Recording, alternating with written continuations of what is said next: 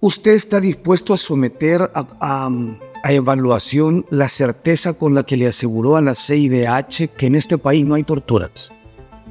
Pues la verdad es que lo que le digo, yo no conozco ningún caso de tortura. Yo puedo decirle con toda tranquilidad que en la fiscalía no hay denuncias por torturas. Y bueno, pues eh, digamos que lo que se, internacionalmente se, se conoce como tortura eh, o los tratados internacionales traen definido como tortura, no lo he visto eh, hasta hoy en, en, El Salvador, en, ninguna, en ningún centro penal. Te damos la bienvenida a El Faro Audio. Ahora puedes escuchar nuestros reportajes en el momento que más te convenga. Sigue nuestro canal en tu plataforma de podcast favorita y no te pierdas las historias importantes de Centroamérica.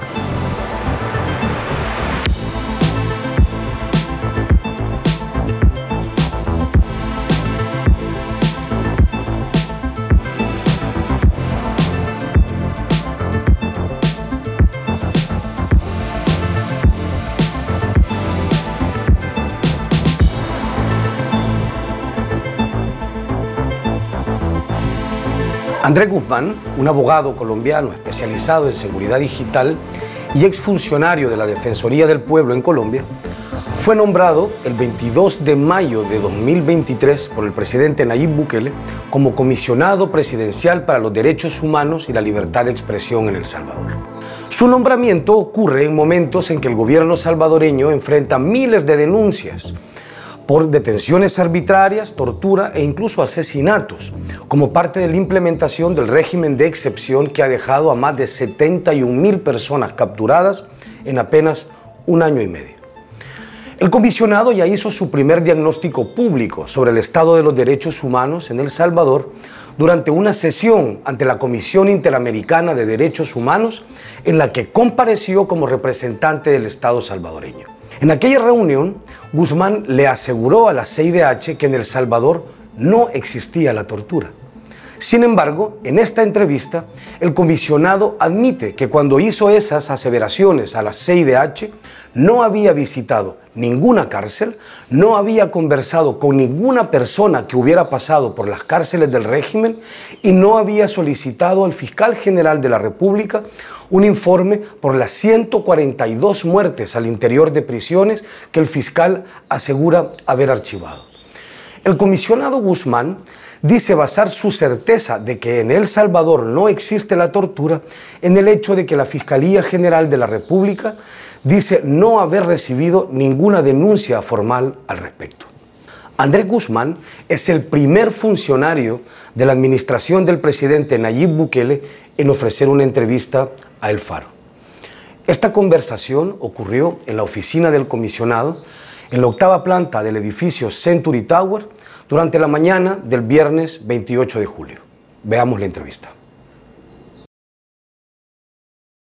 Pues bien, comisionado, este, de nuevo, muchísimas gracias por el espacio. Me parece muy importante tener este tipo de acercamiento con, una, con su despacho, por el cargo que desempeña y, digamos, por las urgencias que, vive el país ahora mismo, su contexto. Lo primero es que me gustaría entender correctamente su cargo. Entiendo yo que el cargo suyo, comisionado, eh, lo defino correctamente su cargo si yo digo que es usted los ojos y los oídos del señor presidente de la República en materia de derechos humanos y libertad de expresión. Pues los derechos humanos y libertad eh, de expresión deberían ser o deben ser el eje fundamental de un gobierno.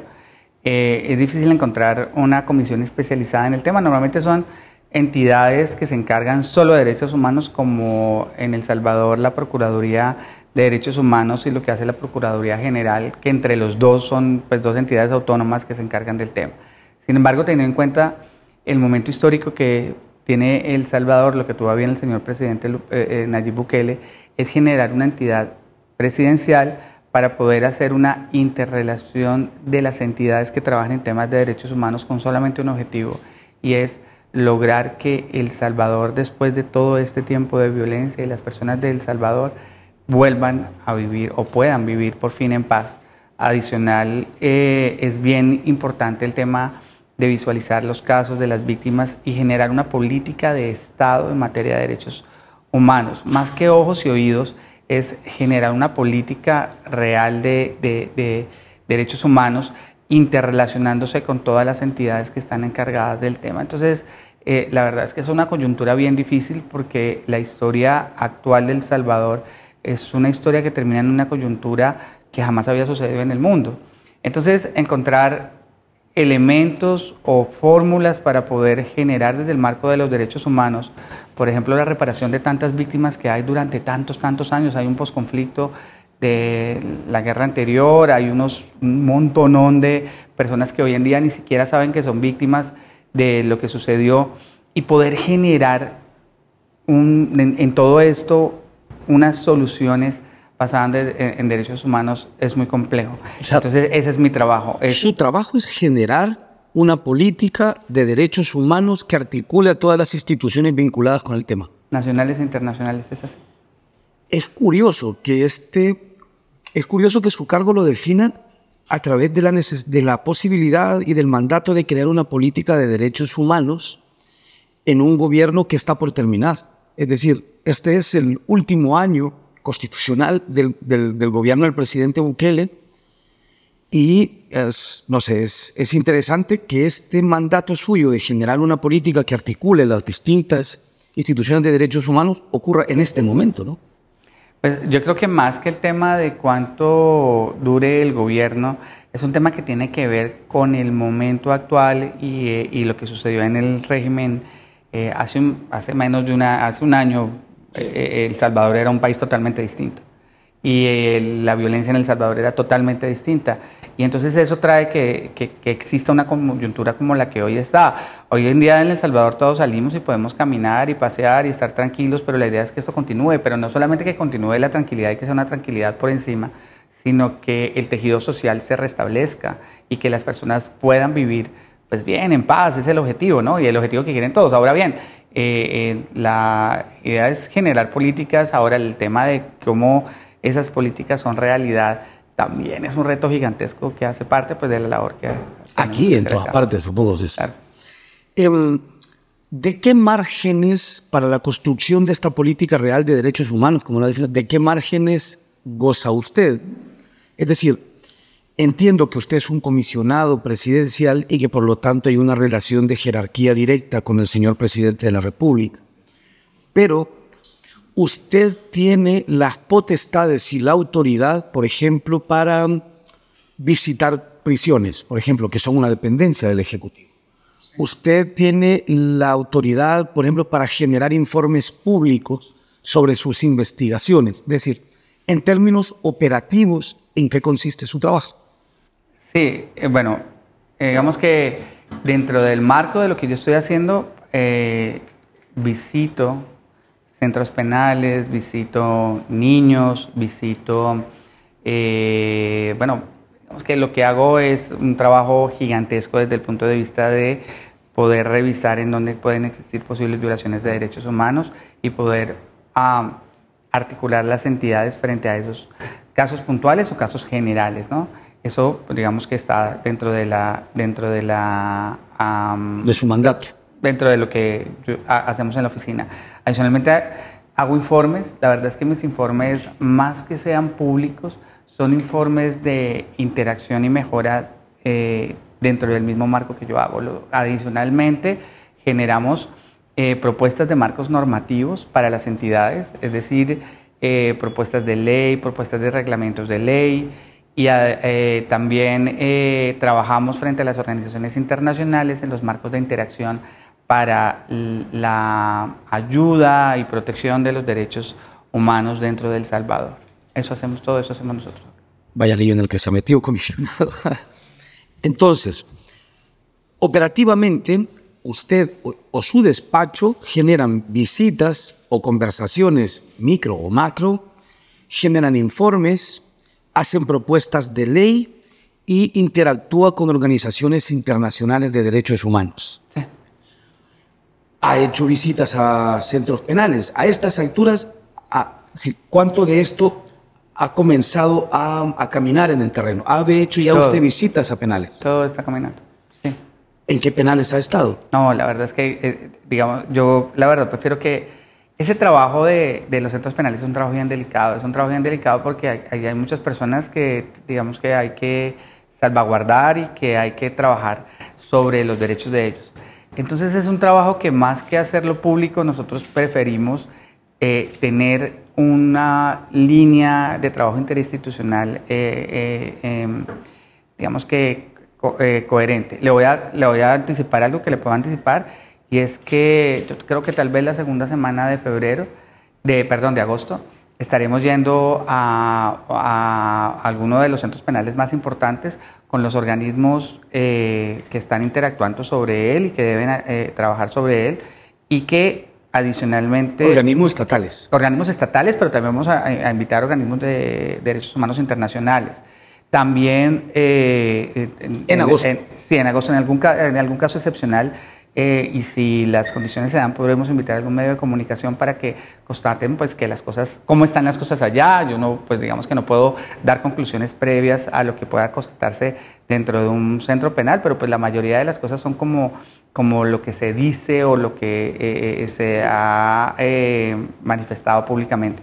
Sin embargo, la verdad es que creo que por los derechos de esas personas, eh, hasta que el trabajo, digamos que de hacerlo muy bien, de entrar, de ver, de analizar. Lo otro es que le voy a decir otra cosa.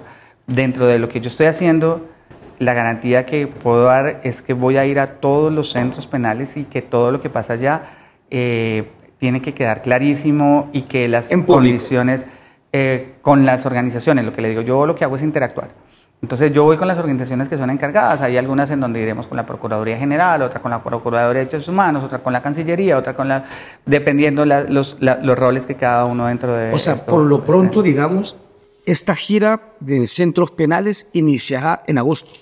Por lo pronto, usted... No, yo ya he ido a varios centros penales y en agosto voy a hacerlo con las demás entidades. ¿Y podemos conocer qué centros penales son los que ha visitado? No. ¿Eso es, este, ¿Eso es una decisión suya o esta es una de los límites de su cargo? No, es una decisión mía. Es una decisión mía porque eh, creo que eh, el tema de hacer público, eh, digamos que la, la mm, metodología de trabajo puede traer intranquilidad en algunas personas. Allá hay personas detenidas, sus familiares no saben hacer mucho de ellas. Y la verdad yo no quiero tener, eh, digamos que salirme de los roles que yo ocupo. O sea, Hay un rol de centros penales que es clarísimo, que es el rol que ellos tienen, y mi rol simplemente es un rol humanitario. Entonces yo veo, yo no veo por qué estás, cuando llegaste, por qué te fuiste, yo veo humanos, veo personas. Yo no quiero afectar los derechos de ninguna de esas personas. ¿De qué manera se afectarían los derechos de esas personas si conocemos qué visitas ha hecho usted a centros penales?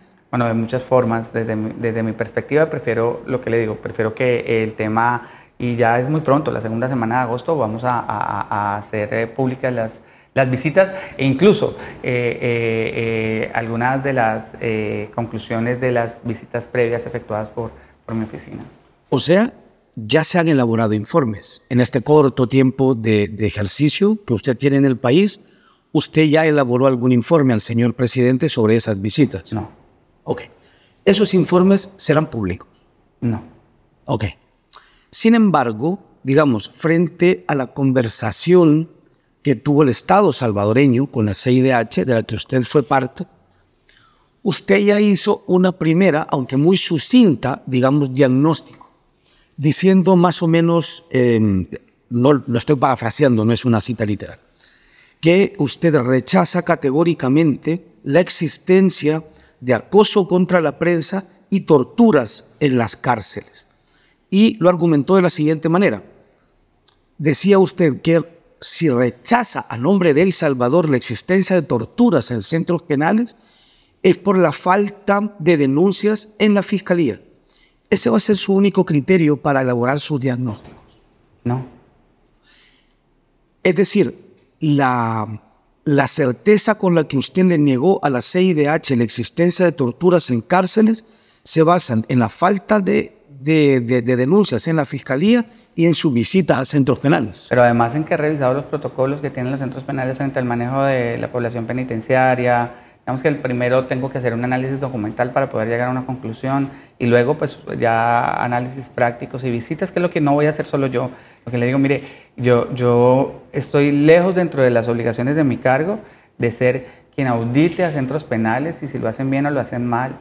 Quien lo debe hacer son las organizaciones encargadas de eso, como la, Procuraduría de Derechos Humanos, que es a quien, vamos, quien va a ir a hacer eh, pues las visitas ya oficiales y que tendrá que hacer eh, la, eh, su despacho el, informe público sobre el que encontró. Adicionalmente a eso vamos a invitar a organizaciones internacionales. Ahora, Creo que es importante hacer énfasis en que mi rol, lo que le digo, es interactuar. Yo, claro que sí, he ido a centros penales a revisar casos puntuales y temas puntuales de asuntos que son de injerencia y que requieren la interrelación que yo hago y lidero hoy en día entre varias entidades e instituciones.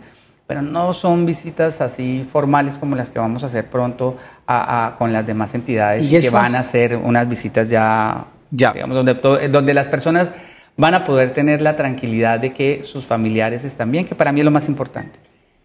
¿Esas visitas a centros penales ocurrieron antes o después de la comparecencia frente a la CIDH? Después. Después. Es decir, la mayoría de las que yo he hecho.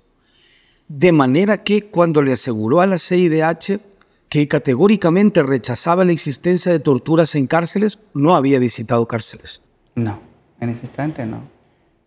¿Usted ha tenido acceso a los informes de violaciones de derechos humanos elaborados por Cristosal y por Human Rights Watch? Eh, la verdad es que oficialmente no. Es decir, a mí nadie me ha mandado un correo electrónico a la comisión, un documento que me diga, mira Andrés, les hacemos entrega de este informe para que por favor lo analicen, o esta es una denuncia que les estamos haciendo. Y yo y personalmente le pregunto a todos los directores de todas las entidades que tienen que ver, al señor fiscal, le pregunté a la directora de Conapina, le directé al señor ministro, eh, les pregunté que si les había llegado eso como un anexo de una denuncia, como un anexo de un documento de algo, y a nadie le ha llegado, a ninguna entidad le ha llegado, que yo sepa.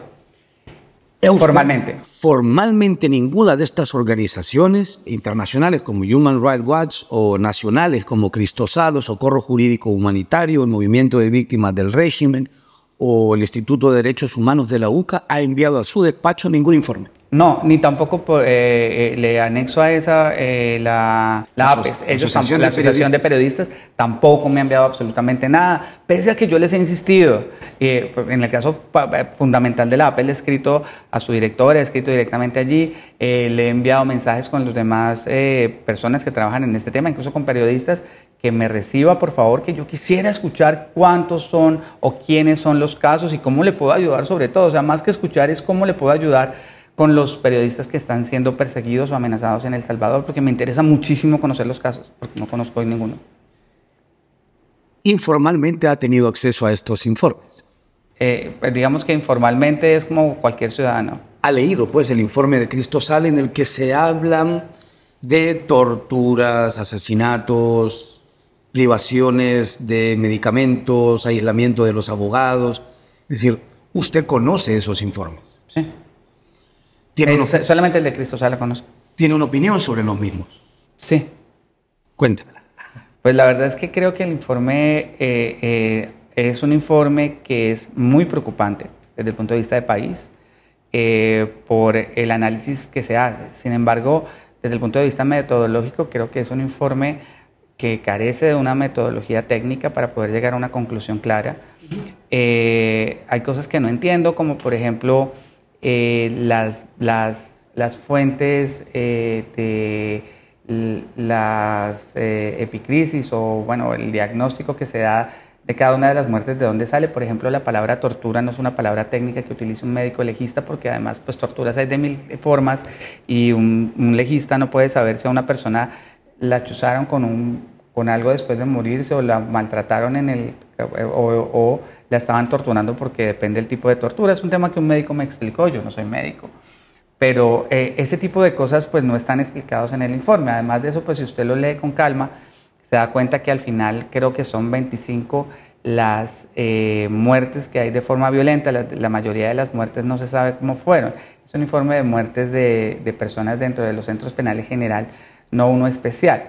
Es así como no es, es bien complejo poderle hacer seguimiento a un informe de este tipo. Y lo, otro es que deberían llegar a las instancias pertinentes. Me explico, si se hace una solicitud con él mismo, por ejemplo, a la Corte diciéndole que como eh, el Instituto de Medicina Legal depende de allí, se le dé la información de todas estas personas, pues digamos que sería una vía para poder eh, estar avanzando. Lo que tengo entendido es que el fiscal, la Fiscalía General, porque el fiscal mismo lo, informó, abrió un proceso judicial por cada una de las muertes que han ocurrido y los en todos los centros, pues, pero no todos. Él, digamos que hizo, dijo que ya habían tantos eh, eh archivados. Sí, pero pues son muchos más las muertes y además de eso lo que tengo entendido, lo que me explicó el fiscal, que ya es un tema que podrías hablar con él, es que en la fiscalía sin importar la causa de la muerte de las personas que, que ocurre en centros penales, en todas se abre una investigación y se hace una investigación que o se continúa con la investigación, como muchas que están abiertas, o como estas 142 que se archivaron, que no tienen ningún nexo causal con el informe de Cristosal. Eso no tiene que ver una cosa con la otra.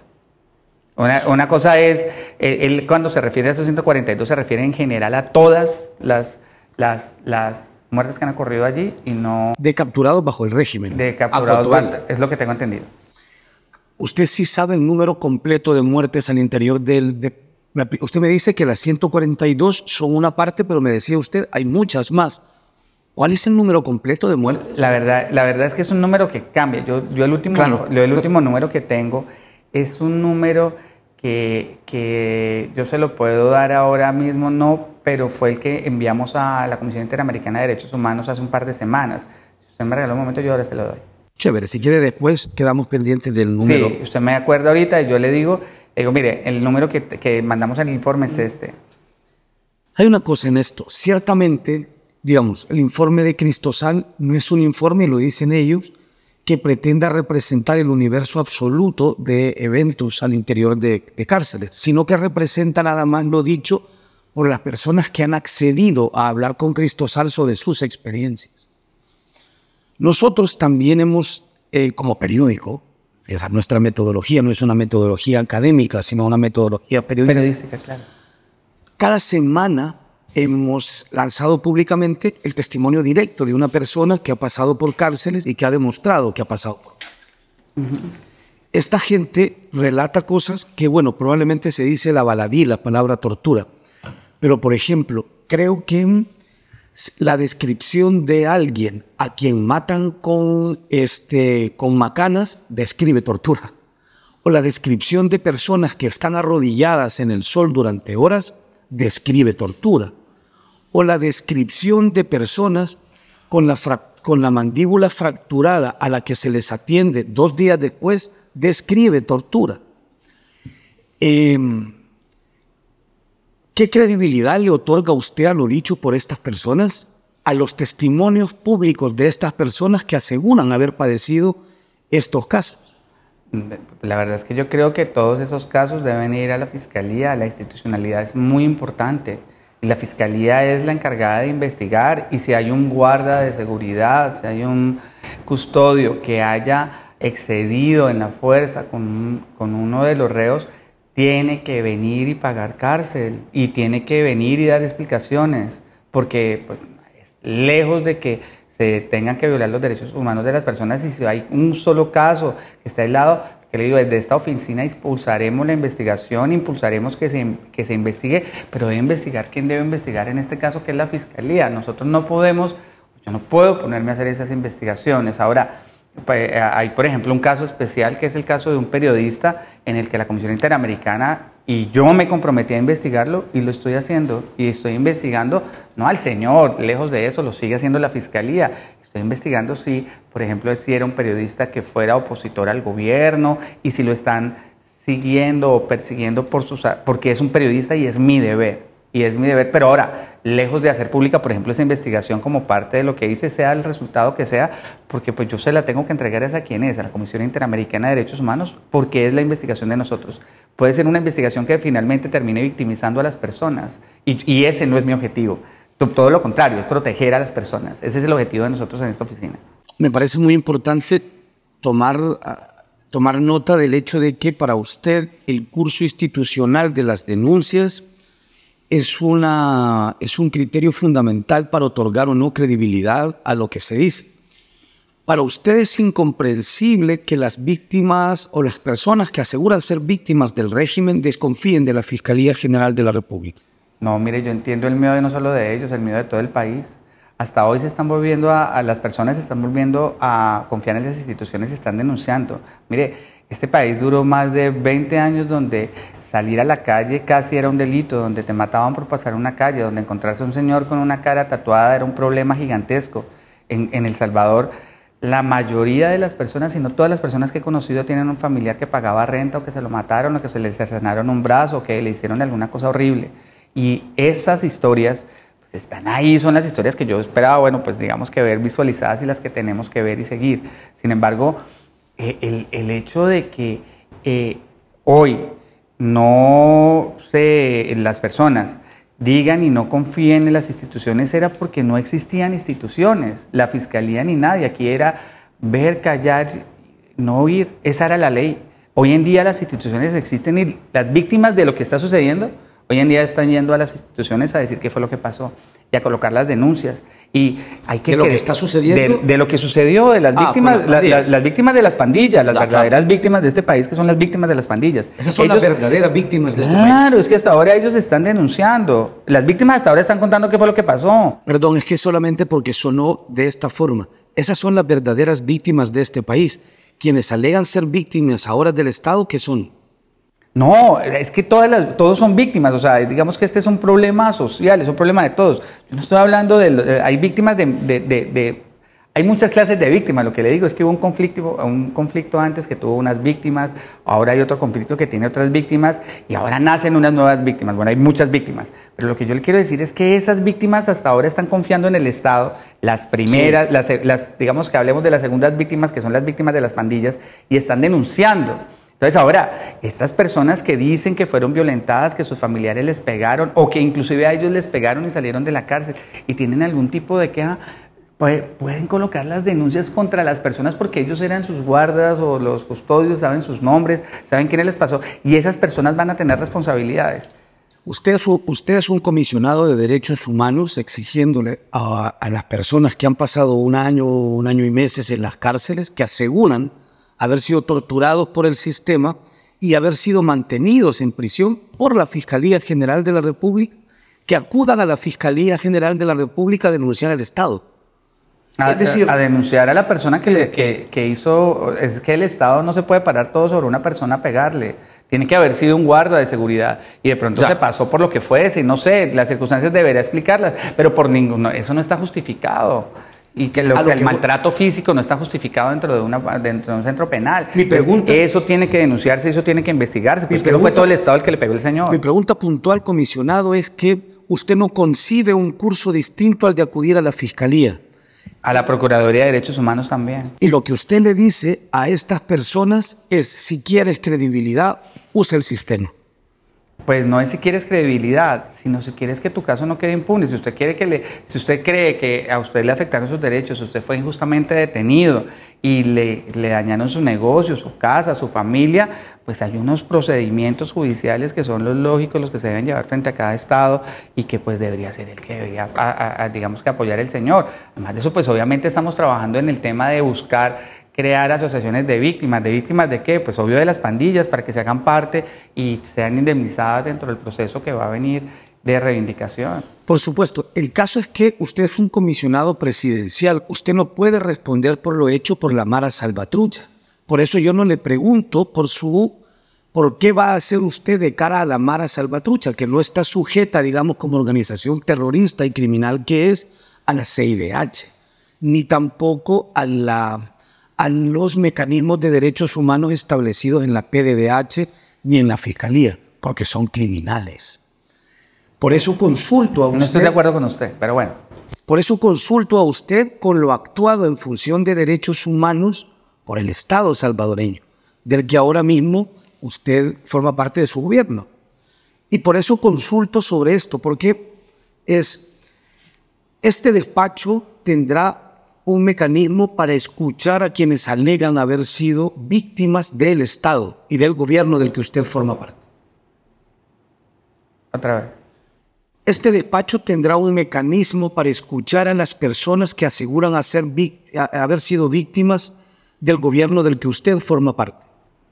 Sí, o sea, lo que sucede es que si alguien viene acá con, eh, a, contarnos su historia y a decirnos que eh, lo golpearon, que lo que nosotros hacemos es que, eh, respetando la institucionalidad del Salvador, vamos a dirigirlo a las entidades que tienen y a coordinar con ellas para que le demos la salvaguarda que él requiere, porque ya existen las entidades aquí, la Corte Suprema funciona, la justicia funciona, la Fiscalía funciona, la policía funciona, eh, la Procuraduría funciona, todas las entidades funcionan las entidades nunca se han acabado. Ese es un posicionamiento político en estas circunstancias, comisionado, porque lo que se alega es precisamente que no. Es decir, que el fiscal que tiene ahora mismo su cargo fue impuesto de forma ilegal sin respetar el término de las funciones del anterior, que la Corte, idem, fue y que además tanto el fiscal como los magistrados de la Sala de lo Constitucional y de la Suprema Corte de Justicia son en realidad impuestos por el presidente de la República, Nayib Bukele. Esa es, digamos, en El Salvador uno de los debates más vigentes eh, el presidente a través de sus diputados eh, canceló sin mayores procedimientos en la primera sesión plenaria de esta Asamblea Legislativa el mandato de la Corte y del fiscal. De manera que entiendo yo, por lo que usted me dice, que luego de observar esos procedimientos, usted considera legítima tanto la, destitución de los funcionarios anteriores en ambas instituciones como el nombramiento de los actuales y los considera además órganos independientes del Ejecutivo. Pues vea, todo lo que dice es una conclusión suya, que es una conclusión política. Yo no he dado ningún tipo de conclusión política porque Usted acaba de decir que funcionan. claro, funciona, pero yo no estoy haciendo análisis político. Yo lo que estoy haciendo es un análisis fáctico actual. Estoy diciendo, mire, Hoy en día hay instituciones que se llaman la Procuraduría, la Procuraduría General, la Procuraduría de Derechos Humanos, la Fiscalía y la Corte, que son entes independientes. Decir que no son independientes o legitimarlos, la verdad no es mi trabajo. Yo trabajo con ellos porque son los entes que hoy en día respetan los derechos humanos. Y si aquí una persona son los entes que hoy en día te respetan claro, todos. Y que, y, que, y que además son los encargados entre todos de salvaguardar los derechos de los salvadoreños. Si una persona viene hoy aquí a contarme una historia y a decirme que fue violentado en un centro penal o en donde sea, o que un periodista que está siendo perseguido, pues lo que yo hago es interconectarme con toda esa institucionalidad, llamar a la corte, decirle vamos a demandar, llamar a la policía, decirle vamos a cuidar a esta persona, llamar a la fiscalía y decirle, mire, señor fiscal, que aquí a este señor le están haciendo estas amenazas, vamos a investigar, llamar a la institucionalidad que es la que hoy en día conozco, la que existe y la que funciona en el Estado del Salvador usted tiene una opinión sobre la materia que le mencioné. Es decir, hombre, yo soy, yo soy periodista y tomo nota de los procedimientos, yo no soy abogado. Em, y precisamente porque son las instituciones con las que usted tiene que trabajar, deberá tener una opinión sobre esas instituciones. ¿Usted considera a la Corte, a la, a la Suprema Corte, a la Sala de lo Constitucional, según lo actuado y según su conocimiento, un órgano independiente del presidente Bukele. Un órgano totalmente independiente de la justicia, es una corte. Ahora, no, la verdad no desconozco pues la vocación que como corte tenga o el rasgo político o el sesgo que tenga. Yo confío y creo que es la Corte de Cierre que tiene que tener un punto de vista y la interpretación de la Constitución debe ser la válida por ellos y pues eh, y, confío en ella porque es la que está instituida hoy en día en El Salvador y la que hace sentencias y jurisprudencia. Ya. Ok. Em, veamos. En principio, por lo tanto, para cerrar esto y no seguir rodeando, digamos, la misma conversación, entiendo yo que le parece preocupante los informes y las noticias que hay, digamos, de derecho, de violaciones de derechos humanos al interior de las cárceles. No me da la impresión que haya sido lo que usted constató en las prisiones. Y por lo tanto, si esas denuncias no siguen un curso institucional, Este despacho y este comisionado, por lo tanto, no tiene hoy por hoy un mecanismo distinto con el cual ponderar esas denuncias y darles curso a esas denuncias. Sí, yo le pediría el favor, a, digamos que públicamente, de que cualquier denuncia que puedan y que exista llegue acá, que nosotros le vamos a dar el curso y las recomendaciones necesarias o a las entidades que se encargan de ellas, sin que se le dé un, un curso institucional, pues digamos que es bien complejo hacerlo, ¿no? Ok. ¿Usted está dispuesto a someter a, evaluación la certeza con la que le aseguró a la CIDH que en este país no hay torturas? Pues la verdad es que lo que le digo, yo no conozco ningún caso de tortura. Yo puedo decirle con toda tranquilidad que en la fiscalía no hay denuncias por torturas. Y bueno, pues eh, digamos que lo que se, internacionalmente se conoce como tortura eh, o los tratados internacionales traen definido como tortura, no lo he visto eh, hasta hoy en, en, El Salvador, en ninguna en ningún centro penal, pues sí, es de lo que, a lo que se refiere. ¿Ha hablado usted con alguna persona que ha estado arrestada por el régimen de excepción y que haya salido? Mm, yo le digo, no. Ok. Eh, veamos. ¿Sabe usted también, supongo, Perdón, no estoy revisando Twitter, estoy viendo unos apuntes. Sí, sí, tranquilo, sigue, continúa. Eh, porque siempre me parece un gesto incómodo lo de estar viendo el teléfono en una ah. No, no, este trabajo igual yo sé que preparaste la, la entrevista. Veamos, este, me gustaría hacer eh, algunas de las preguntas que no quedaron respondidas en la audiencia de la CIDH, merced del tiempo, porque entiendo que cada representación tiene 20 minutos y que luego no se... Carrera, no horrible. Veamos, hay algunas que me parecen importantes usted sí tiene un informe detallado sobre, sobre el régimen de excepción. Es decir, usted conoce el número exacto de personas liberadas, conoce eh, las razones puntuales por las que la Fiscalía engavetó 142 casos. Mire, yo le voy a ser honesto. Al día siguiente de ese día, el 16 tal vez fue eso, eso fue el 14, tal vez el 16, se vencía la presentación del informe por parte del Estado de El Salvador ante la Comisión Interamericana de esas mismas preguntas que nos las hicieron por escrito. Entonces todo lo que no contestamos ahí, lo contestamos por escrito y está ante la Comisión Interamericana radicado. Al tercer día de que Después de que se radica, ese documento es público por parte de la comisión. Y ahí están los números que nosotros entregamos, están las respuestas que usted me está preguntando, con números exactos, porque pues tener la memoria perfecta. Ahora, de lo que le puedo decir es de, lo, de la fiscalía, ya se lo comenté, le dije que el fiscal, que, que es distinto que no existe un nexo causal entre el informe de Cristosal y las investigaciones, que no fue que el fiscal investigara esas por 142, por el informe, sino que él dijo que en términos general yo he hecho 142 investigaciones o 140 no sé cuántas y ya todas las archivé. Obviamente, pues si son archivadas deben ser documentos que se pueden consultar o pueden ser consultados por los familiares, porque pues los familiares tienen... Eh, eh, eh, Eso le puedo yo garantizar, que ningún periodista tendrá acceso a esos documentos, ni ningún familiar tampoco porque todo lo actuado en el régimen de excepción, todas esas cifras, números, los juicios, son secretos, incluso para los familiares. Eso no es una opinión, eso es, ese es un hecho. Está bien.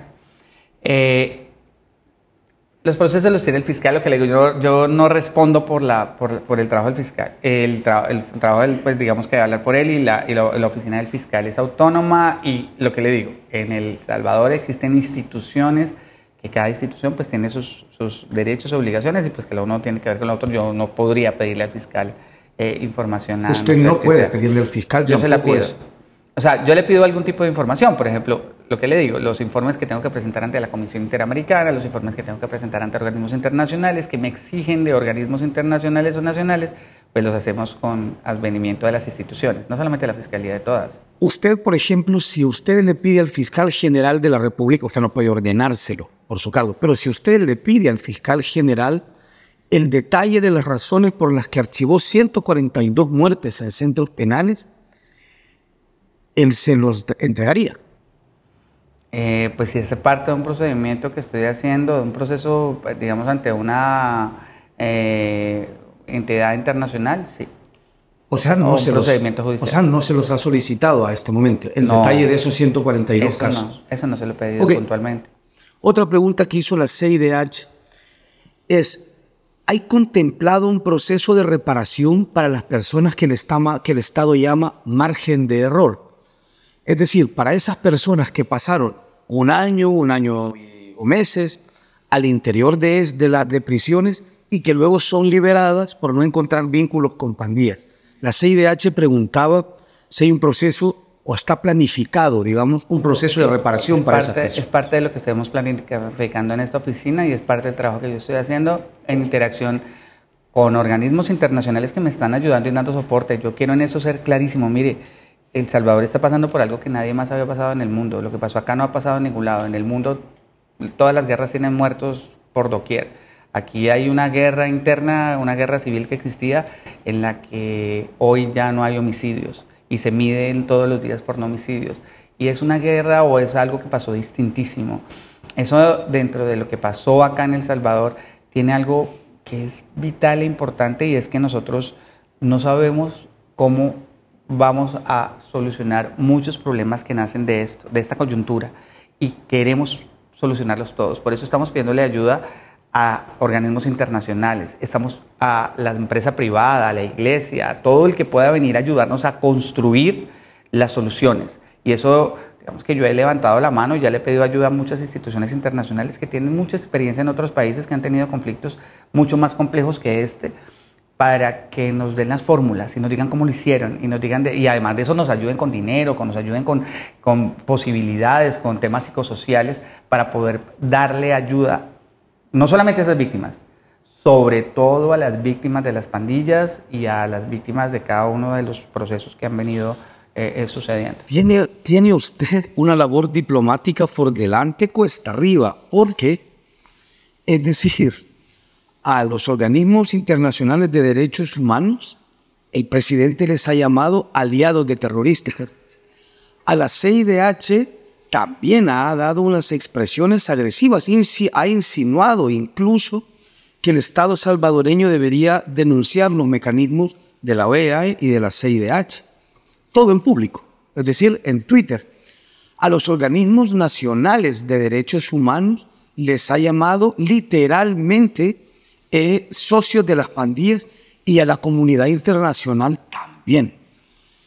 Entiendo que parte de su trabajo será modular, digamos, eh, o recuperar, digamos, el diálogo con las entidades que he mencionado y el gobierno del Salvador. Claro, mire que para, para mí es sumamente importante eso, pero basado en el respeto. Yo creo que si usted estuvo en la audiencia o vio la audiencia ante la Comisión Interamericana, se dio cuenta, por ejemplo, que la presidenta de la comisión se durmió en la mitad de la audiencia cuando estaba haciendo la intervención el Estado de El Salvador y que había un comisionado que iba en su auto conduciendo, transgrediendo no sé cuántas normas de tránsito, pues imagino que el señor vive en Miami, en Estados Unidos, en Nueva York, en Washington. Iba de pasajero. Iba, no, él iba conduciendo. Mire bien el video y se da cuenta que él iba conduciendo. Y desde ahí yo estaba preguntando, y también es colombiano, pero el, el tema es que me parece una falta de respeto gigantesca con nosotros, que, que ah, digamos que con mi llegada lo que yo hice fue llamar a todas las instituciones y les dije aquí no está, la verdad, que aquí no estamos torturando, que aquí no estamos matando, que aquí estamos defendiendo un país y defendiendo a la mayoría. Y que como estamos haciéndolo bien tenemos que venir a poner la cara a cada uno y a defender nuestro trabajo. Y eso fue lo que hicimos. Y eso fue lo que hizo. Por eso estaba ahí el señor fiscal, señor ministro ese día tuvo algún tema de salud, pero vinieron todos los titulares y vino todo un país, todo el gobierno de un país a poner la cara y a decirle a la Comisión Interamericana para que la señora se duerma y para que el otro señor ande conduciendo con esto. En eso, no está bien. Estoy de acuerdo con eso. y así lo vamos a hacer. Una reunión de esta seriedad, y yo soy, yo soy salvadoreño, ¿sabe? Aparte de periodista. Y para mí me parece que los temas de derechos humanos en mi país deberían ser abordados con la seriedad máxima. Si alguien se duerme en una audiencia, me parece una falta de respeto. Si alguien tiene una audiencia mientras conduce, me parece muy poco serio para la dimensión que tiene esto. Coincido con usted. Llamar aliados de terroristas a las organizaciones de derechos humanos le parece a usted una falta de respeto. Pero es que mire usted esto, mire, yo no, lo que le digo, yo no quiero calificar a nadie. Pero, yo le digo. Acaba de hacer con la gente que se durmió y con Sí, claro, pero yo no quiero calificar. de terrorista estoy, presidente yo le quiero hablar institucionalmente. O sea, la Comisión Interamericana de Derechos Humanos, nosotros le hicimos una exposición del país, de país, donde en 20 minutos le explicamos que aquí existen otras víctimas y que existen unas víctimas que nacen de una guerra, que hay personas, que, mujeres que fueron violadas, personas que ni siquiera tienen idea que estuvieron secuestradas y que son víctimas de esto. Y 20 minutos duramos hablando del tema. Y ningún comisionado hizo siquiera una pregunta sobre el tema.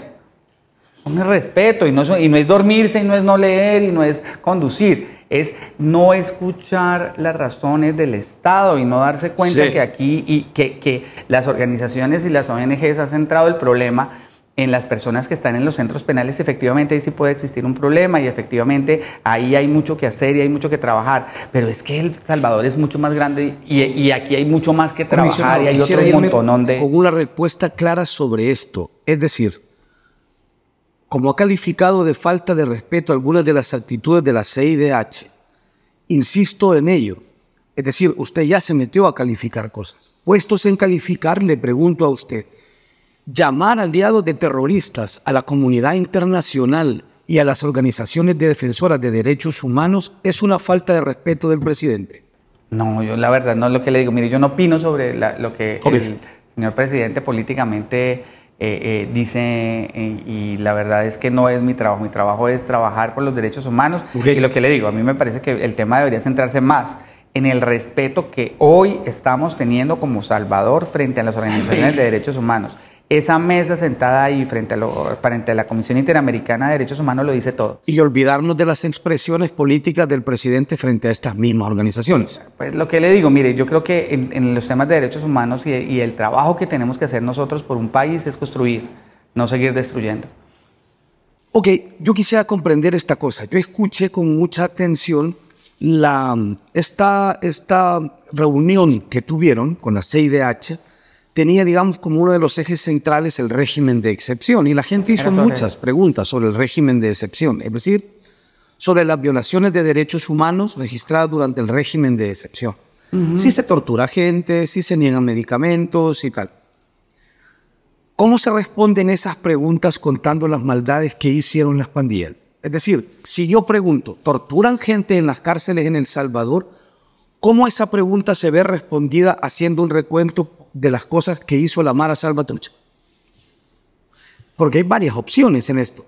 Lo que usted quería decir es que el fin justifica los medios. Era tan grande el mal que el fin justifica los medios. Es ¿De qué, manera, interpretando usted. ¿De qué manera se responde a la pregunta? No, no, no, las preguntas que debió haber hecho algún comisionado, si yo hubiese estado ahí, hubiera sido, por ejemplo, dígame cuáles son los procesos que van a hacer para reparar a las víctimas de las pandillas.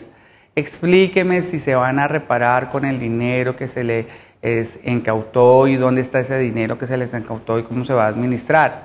Yo creo que las, esas víctimas requieren y que no hay una organización en El Salvador, no hay periodistas sacando todas las semanas historias y diciendo, esta es la historia de la señora que le quitaron las manos a su hijo para poder entrar a, trabajar, a estar dentro de Talmara. Eso es, falso, comisionado. Yo, hoy no la veo, yo, no veo el medio de comunicación. Yo se las mando. Que le está sacando esta semana todas las semanas. las historias que salieron, no existen. tengo, eso es falso, comisionado, hay libros sobre eso. Hay, digo, no creo que hay. He escrito libros sobre eso. He, por ejemplo, documentado Pero hoy, la cantidad. Lo que pasa es que. Que existan hoy. Usted piensa que si no se hace hoy, eso ya no se ha hecho. No, porque es que las historias son nuevas. Es que son historias que no se conocían porque la señora estaba secuestrada, porque su esposo no la dejaba salir, porque su esposo eh, la obligó a ser su esposa y la obligó a tener tres hijos, etcétera, etcétera. Pero es que hoy se están viendo esas historias. una historia escrita precisamente sobre ese tema. Eso, es lo que yo creo que, se debe visualizar. Pero eso está visualizado durante aproximadamente una década. Los medios de comunicación en este país registramos las barbaridades hechas por estas organizaciones y quien le diga lo contrario le está mintiendo, comisionado. Pues los medios uno los lee todos los días. Claro, lo que pasa es que el día de hoy, ahora mismo, estamos a algunos medios poniendo la atención en las denuncias atroces todos los de derechos humanos. Y todas las ONGs están solamente ahí centradas, pero se les olvidó lo demás que ha pasado en El Salvador y se les olvidaron las demás personas. Y yo creo que es importante que todos también nos veamos a eso. Lo que le digo es que no olvidar a nadie, los derechos humanos son para todos. pero aquí hay que ver todo. No se nos ha olvidado. Usted está hablando con una persona que es salvadoreña y que ha vivido toda su vida en este país. Si usted si usted tuviera el contexto de lo que ha pasado, eso es inolvidable porque lo llevamos en la cara como una cicatriz. La existencia de estas organizaciones criminales nos, no es olvidable, incluso para privilegiados como nosotros, que sobrevivimos y que nunca tuvimos a un familiar muerto. Es decir, no es cierto, comisionado, usted no me puede decir a mí que yo he olvidado eso, ni a mi periódico que ha olvidado eso, ni a mis colegas que han olvidado eso, porque durante años vivimos ese horror. Pero yo le pregunto una cosa, mira, solamente así de sencillo, dígame cuántas solicitudes se ha hecho al Estado salvadoreño o a las organizaciones que hacen parte del Estado salvadoreño para que hagan explicaciones de qué va a pasar con las víctimas de ese conflicto y de esas personas. No hay una. No hay una. ¿O cuáles son las ONGs que están trabajando en eso? La, exactamente las mismas organizaciones que ahora denuncian al Estado eran las mismas que presionaban antes al Estado para proteger a esa gente de las organizaciones criminales. La propia CIDH tiene dos informes solicitando al Estado salvadoreño eso. Cristosal desarrollaba antes esa tarea. El Instituto de Derechos Humanos de la UCA también. Eso no lo creo, eso lo sé. Es decir, organizaciones de derechos los informes, lo que le digo, yo no, eso no se lo niego, usted tiene toda la razón, pero yo estoy hablando de hoy, no de lo que pasó antes. Estoy hablando hoy, hoy, las víctimas que hay hoy. Las víctimas que hay hoy, comisionado, son exactamente las que estamos publicando semana tras semana para, para narrar la manera, por ejemplo, hay una mujer que narra la forma en la que su hijo se contagió de sarna humana al interior de una prisión, junto con otros 30 bebés. Ella entró a la cárcel con un mes y medio de, con un, con, con un mes y días de embarazo. Recibió solo una visita médica prenatal y su hijo ninguna medicina para curar la sarna. Hay otro señor que atestiguó cómo un empleado de él fue asesinado frente a sus ojos por custodio de centros penales. Es decir, entiendo que usted no me está diciendo que hay violencias más importantes que otras o, tormentos más importantes que otros dependiendo de quién ejerza la violencia. No, yo entiendo los casos que usted me dice y mire, yo de verdad, cada vez que veo esas cosas y me parece que el, el, rol que ustedes hacen ahí es fantástico y le digo que me parece que tiene toda la razón y que eso no puede pasar y que lo de los niños es terrible y que vamos a trabajar sobre eso. a esos testimonios. Claro. Y no solamente de credibilidad, además de eso, analizo absolutamente todo, lo reviso y estoy trabajando sobre lo que ustedes escriben y sobre eso que pasó ahí. ¿Por qué porque le dijo si yo veo que hay alguien que le garantizaba que no había torturas, porque eso no, porque no hay tertiras, es que no, es que no hay tertiras y lo otro es que no le puedo dar credibilidad al 100% a las cosas hasta que no analice y no vaya por las vías correctas. Es decir, yo voy al fiscal y le digo, mire fiscal, ¿cómo dicen esto y no investigamos? Venga, señores de Conapina, ¿cómo dice que esto le está pasando a los niños si ustedes no están pendientes? ¿Me explico? Pero pues yo no le puedo, yo no soy quien mi, rol jamás es investigar. Mi, rol no es llegar a una conclusión. Su rol no es investigar. No, yo no investigo a nadie. Yo, Para eso están las entidades de, pues, encargadas de investigar. Yo, mi rol es revisar, articular, ver que las cosas funcionen, pero evidentemente sí dar la, trascendencia a lo que debo dársela. Esos casos, por ejemplo, que usted me dice, me parecen terribles, pero lo que le digo, hay casos de personas que fueron durante muchísimo tiempo eh, y que hoy son víctimas, que ni siquiera saben que son víctimas, sobre todo mujeres y niños, y que hoy por ningún lado salen y no hay un medio de comunicación, no hay una ONG, no hay nadie. Hoy, los de hoy, no le estoy diciendo de los de antes, los de hoy. ¿De qué? De las víctimas de las pandillas, que son la mayoría de los salvadoreños. Entiendo que cuando usted lo que me dice es quiero comenzar a entender lo que me dice. Es decir, cuando usted, cuando el Estado responde a la CEI, cuando la CIDH pregunta, se están torturando gente en las cárceles y ustedes le cuentan lo que hizo la mala salvatrucha, lo que ustedes están intentando es que la CIDH cambie la mirada y voltee a ver a estas otras víctimas en lugar de preocuparse por estas. Jamás, mire, eh, hay que preocuparse por estas y por las otras y por todas las víctimas. ¿Cómo se responde a la pregunta de se está torturando gente durante el régimen de excepción con el recuento de lo hecho por la Se está torturando y lo que le digo, si hay un solo caso de tortura, porque además de eso se está hablando de todo un estado, no se está hablando de un guarda de seguridad que le pegó a alguien. Entonces, si un, guarda de seguridad torturó o le pegó a alguien, hay que procesar a ese guarda de seguridad y hay que llevarlo hasta las últimas consecuencias. Y si él tiene que terminar preso por lo que hizo, tiene que hacerlo porque es la responsabilidad de él que le pegó a esa persona. Pero pues no se puede culpar a todo un Estado por eso. y hay que analizarlo, hay que revisar el contexto de lo que pasó, hay que investigarlo y sacar las conclusiones que deban sacarse. De manera que si, si fuera cierto, si la persona que asegura haber atestiguado cómo asesinaron a un empleado a garrotazos fuera cierto, si esta persona no miente, o si la otra señora que dice que a su hijo le negaron medicina teniendo el cuerpo lleno de sarna, eso conduciría en su perspectiva de derechos humanos a la sanción de un custodio Ah, no, a, las sanciones que haya lugar. Es que yo no soy un juez. El juez es el que tiene que terminar fallando. ¿Quién es la responsabilidad? Obviamente las personas que están en un centro carcelario están bajo la tutela del Estado. Y bueno, pues digamos que hay unas responsabilidades que ya son los jueces los que las responden por ellas. Ya nos metimos en más temas. Sigo.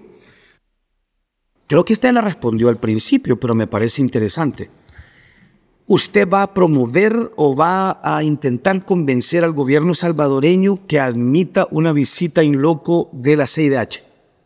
Porque ellos aseguran haberla pedido reiteradas veces. No. Ok. Ok. ¿Y por qué? No, no, no, pues digamos que no es un tema eh, relevante. Creo que todavía... ¿No es un tema relevante una visita in loco de la CIDH? No, yo creo que todavía estamos respondiendo la última visita que se hizo y estamos respondiendo las solicitudes que hizo la Comisión Interamericana y creo que eh, tenemos que eh, terminar de responder todas las solicitudes efectuadas por la Comisión y estar al día en lo que estamos para poder siquiera evaluar ese tipo de solicitud y que no es una decisión tampoco que dependa de mí, la verdad. No, no, no depende de usted. pero, pero usted, digamos, parte de... En realidad de un comisionado de derechos humanos en términos fácticos depende bien poco. Pero su trabajo es tener una opinión. Obvio, sí, no, pero la verdad es que no, no le parece una prelación. Mismo eso. es una prelación de mi, en mi, gestión. Eh, para no quedarnos sin temas sobre la mesa, porque entiendo que, que usted tiene cosas que hacer, pregunto sobre esto. ¿Qué vale su valoración desde la perspectiva de derechos humanos de, la, eh, de las recientes reformas en las que se le permite a tribunales juzgar hasta 900 personas en un solo juicio sin necesidad de individualizar las responsabilidades de, de los 900 en el cometimiento de delitos? El comisionado presidencial de derechos humanos considera que este es un mecanismo que puede garantizarle justicia a esas personas. Pues eh, yo creo que yo respeto el punto de vista y las decisiones que toma autónomamente el organismo legislativo, es decir, eh, eh, los diputados son autónomos en, en lo, como lo hacen. Creo que el Tribunal Constitucional debe hacer una revisión de la norma desde el punto de vista de la violación de los derechos y creo que pues, en la práctica se debe velar por el respeto del debido proceso y los derechos de todas las personas. Comisionado, tenía una opinión. Ese es mi punto de vista. Es usted como comisionado de derechos humanos desde su perspectiva, no desde la Asamblea, no la de la Corte, no la del presidente, la suya. mi punto de vista es ese. Ok. Este, hay un principio jurídico que es más o menos común y es el hecho de no cambiar las reglas a mitad del partido. Estas normas y estos nuevos procedimientos son unos con los que se va a juzgar a la gente que ya está presa. Eso no es atentar contra la seguridad jurídica de alguien cuando se me juzga, se me atrapa y luego se me juzga con normas que no existían cuando se me capturó. Eh, yo creo que son temas que usted debe discutir más con el, con el eh, eh, ministro de, de, Justicia y Seguridad, pues son temas de su cartera, no temas del mío. ¿Derechos humanos no tiene que ver con la garantía procesal? Pues el debido proceso es una garantía general, pero ya la especificidad la especificidad de cómo se ha desarrollado la norma, que además de eso, debo decir, esa, digamos que esas son normas que salen del ministerio, van al organismo legislativo y digamos que aún ni siquiera yo tengo el texto final de esa norma. Yo se lo paso.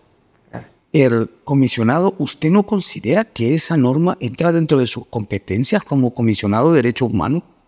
Le digo? No, yo, yo la verdad al principio le expliqué cuáles eran mis competencias, se las enumeré y dentro de esas no está, digamos que un tema de análisis normativo o especificaciones normativas y aún no me han dado esa competencia dentro de esto. Es decir, esa norma no está consultada con esta oficina, yo no doy soporte, si me hubieran solicitado que la revisara o quisiéramos algún tipo de ah, explicación o algún tipo de... Eh, el actuar de este despacho no es, digamos, por defecto.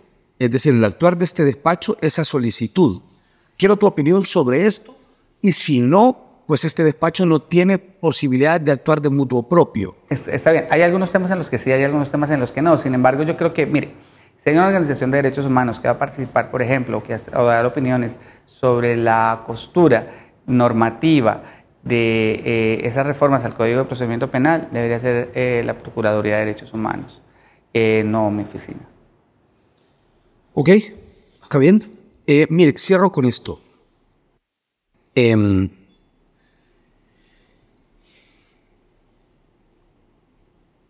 usted es el comisionado presidencial de derechos humanos en un gobierno con múltiples señalamientos de violaciones a derechos humanos.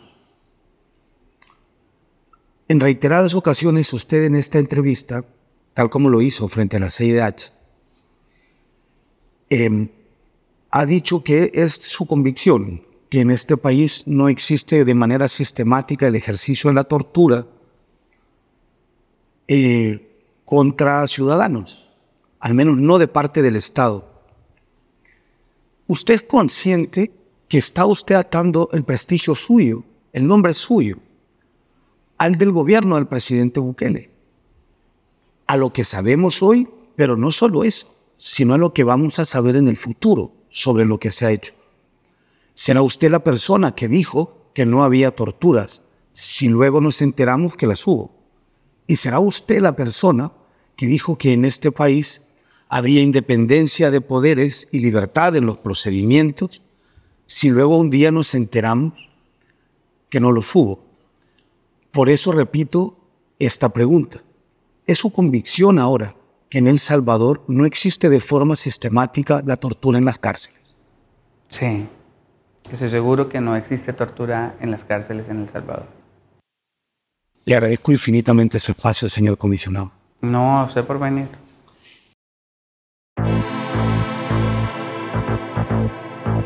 Thank you.